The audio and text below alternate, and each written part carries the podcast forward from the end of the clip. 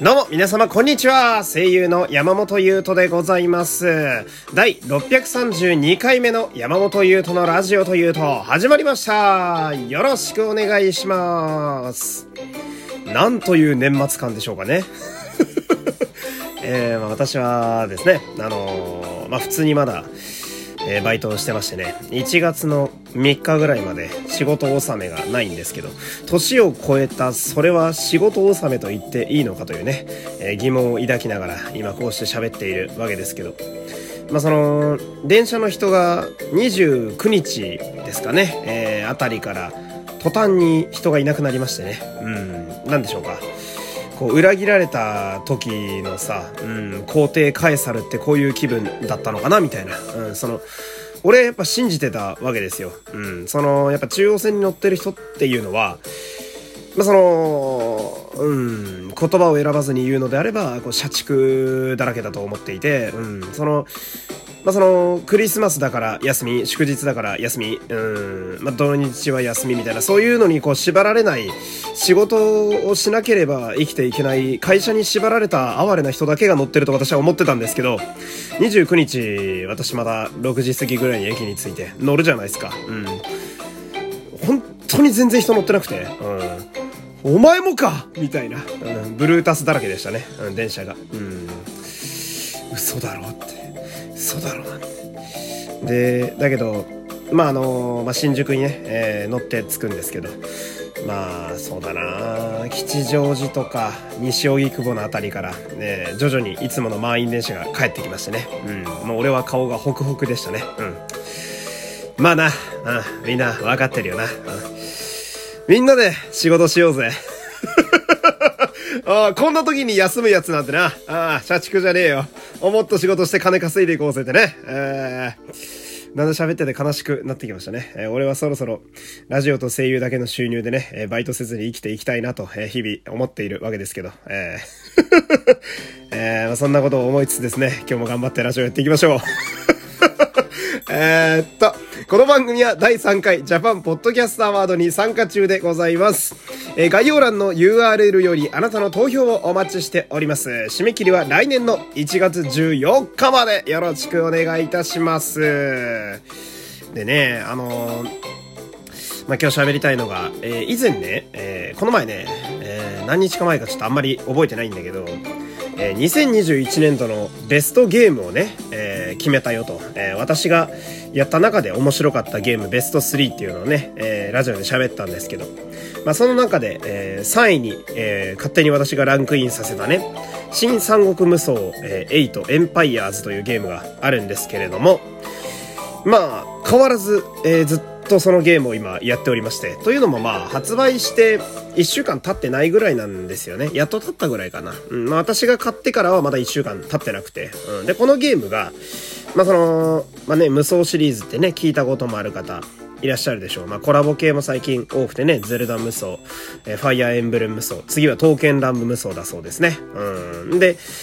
まあ、三国無双っていうのはこれの、まあ、オリジンというか原点みたいなゲームで、まあ、ざっくり言うとその、三国志の世界のね、あの歴史の中で戦えるゲームですよ。うん。で、いつもだと、その、まあ時代を生きたね、英雄たちをね、自分でこうプレイヤーとして使って、まあ劉備とか、曹操とか、えー、関羽とか諸葛亮とかを使って、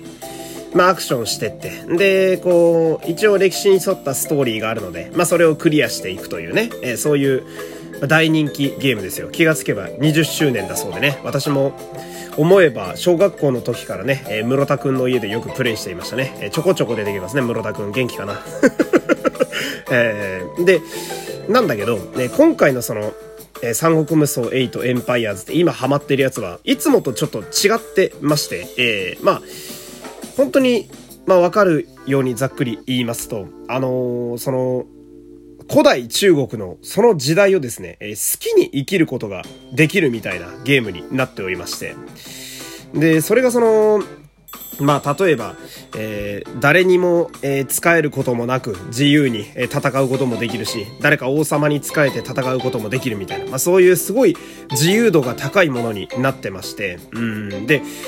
しかもその、キャラクターを自分で作ってね、えー、架空のキャラを作って、ストーリー、歴史の中でこう戦っていくことができるというゲームになっておりまして、こんな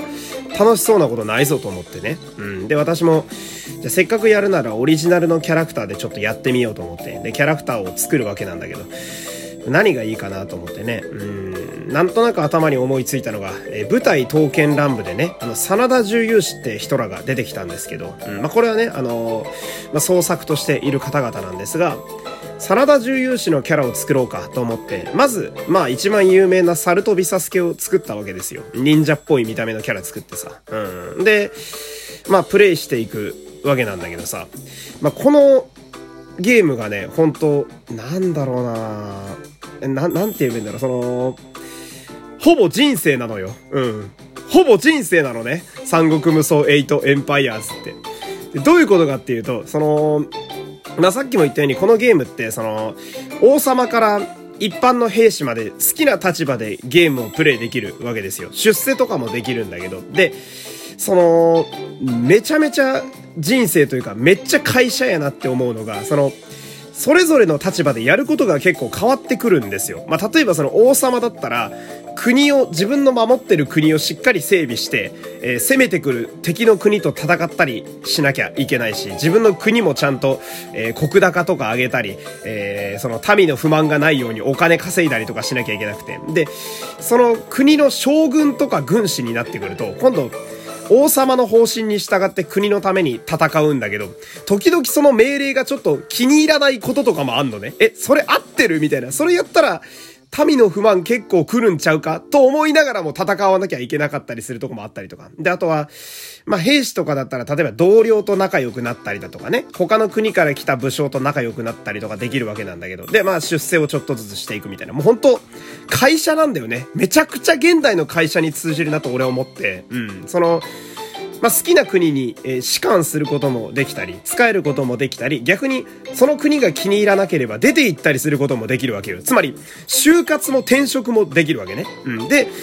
まあ、とある国で活躍してると、別の国のやつからちょっとうち来ないみたいな、引き抜きがあったりするわけですよ。もうめちゃめちゃ会社だなと思って。うん。俺、アクションゲームと歴史のなんかゲームやってんのに結構人生だな、これと思って。うん。で、その、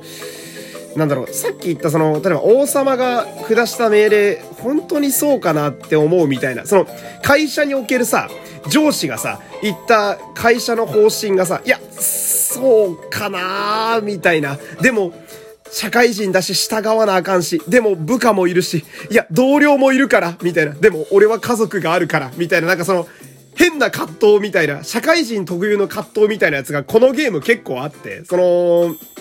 まあ、例えば、じゃあ王様でね、プレイしたとして、その、領地にね、敵の軍が侵攻してきていますと。えー、戦争の時代だから攻めてきてますと。だから、守りに行かなきゃいけないんだけど、意外とその要所を狙われたりするのよ。大事な街とか。うんで、守りに行かなきゃいけないんだけど、なんかその、同僚だとか部下だとか、あとは恋人だったり、自分の妻だったり、なんか、いろんな人からすごい飲み会に誘われるのよ。うん、なんか、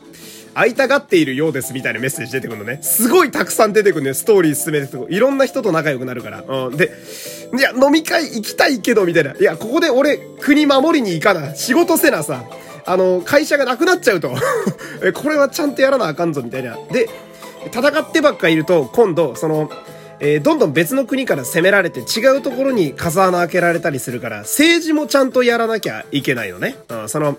民の不満がないように、えー、ちゃんとその国をこう豊かにしていかなきゃいけない。で、国の中のその政治の施策がおろそかになってくると、部下の中にいる賢い部下が愛想つかして他の国に行ったりするのね。あの、だから、この会社ダメだなと思って、ブラックだと思って違う企業に行っちゃうタイプの人ですよ。うん。そんな人がいたりするのよ。だから優秀な部下がいたら、定期的に飲み会をして、こう、繋ぎ止めなきゃいけないんだけど、でも戦もしなきゃいけないし、みたいな。で、いざ戦場に出てみると、その、じゃあ今度アクションゲームだからさ、アクションバリバリに楽しめるのかなと思ってやってみると、まあもちろんアクションも楽しめるんだけど、その、基本城攻めとかさ、その、街を落とすとか、大きい拠点を一個潰さなきゃいけないので、戦争だから。うん。で、戦の最中もその、城攻めを、あの、積極的に自分がこう承認してやっていかなきゃいけないから、なんか、いろんな拠点をめちゃめちゃ走り回って、いろんな奴のとこ行って兵器をちゃんと揃えなきゃ、勝てないようになってんのよ。この辺も頭使わなきゃいけなくて。で、もちろん敵もさ、必死だから、味方と敵がこう入り混じっていろんな作戦を繰り出してくるわけなんだけど、それをすべて助けなきゃいけないのよ。そで、相手もちゃんと阻止しなきゃいけないみたいな。うん。で、戦ってるとさ、その、さっき言った、例えば、同じ国にいたけど、その国に愛想つかして別の国に行ったやつが敵として登場して、なんか、フルボイスだからこのゲーム、その、恨み事言われたりするんだよね。その、よくも俺の前に姿を見せれたな、みたいな。ようやく復讐できるぞ、お前に、みたいな。いや、しんどいよ、と思って。俺はその、この、この国という会社のために真剣に仕事してんのにさ、なんか、他の国に出てったやつからなんで俺恨み事言われなあかんねんみたいな。うん。で、もう本当にやることがいっぱいあって楽しいゲームなんだけど、その、このゲームはさ、その歴史上の有名な人物たちがたくさん出てくるわけ。つまり、あまたの英雄が山ほど出てくるから、何もせずにニートとして過ごすこともできるんだけど、このゲーム。すごいことに。うん。休養だけしてて時が過ぎていくとか全然できるんだけど、ただ、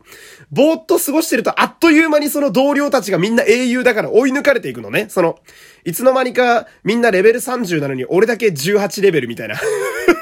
その、たまに戦場に参加すると、俺だけ明らかにお荷物になってるみたいな。で、その国にもう入れないから出てくみたいな。いや、めちゃめちゃリアルに会社じゃんと思ってね。なんか知らんところで、あの、俺の知らないところで勝手にプレゼンが進んでてね、企画が進んでるみたいなね。うん、俺だけ、そのプレゼン参加できてないぞみたいなね。えー、なんか、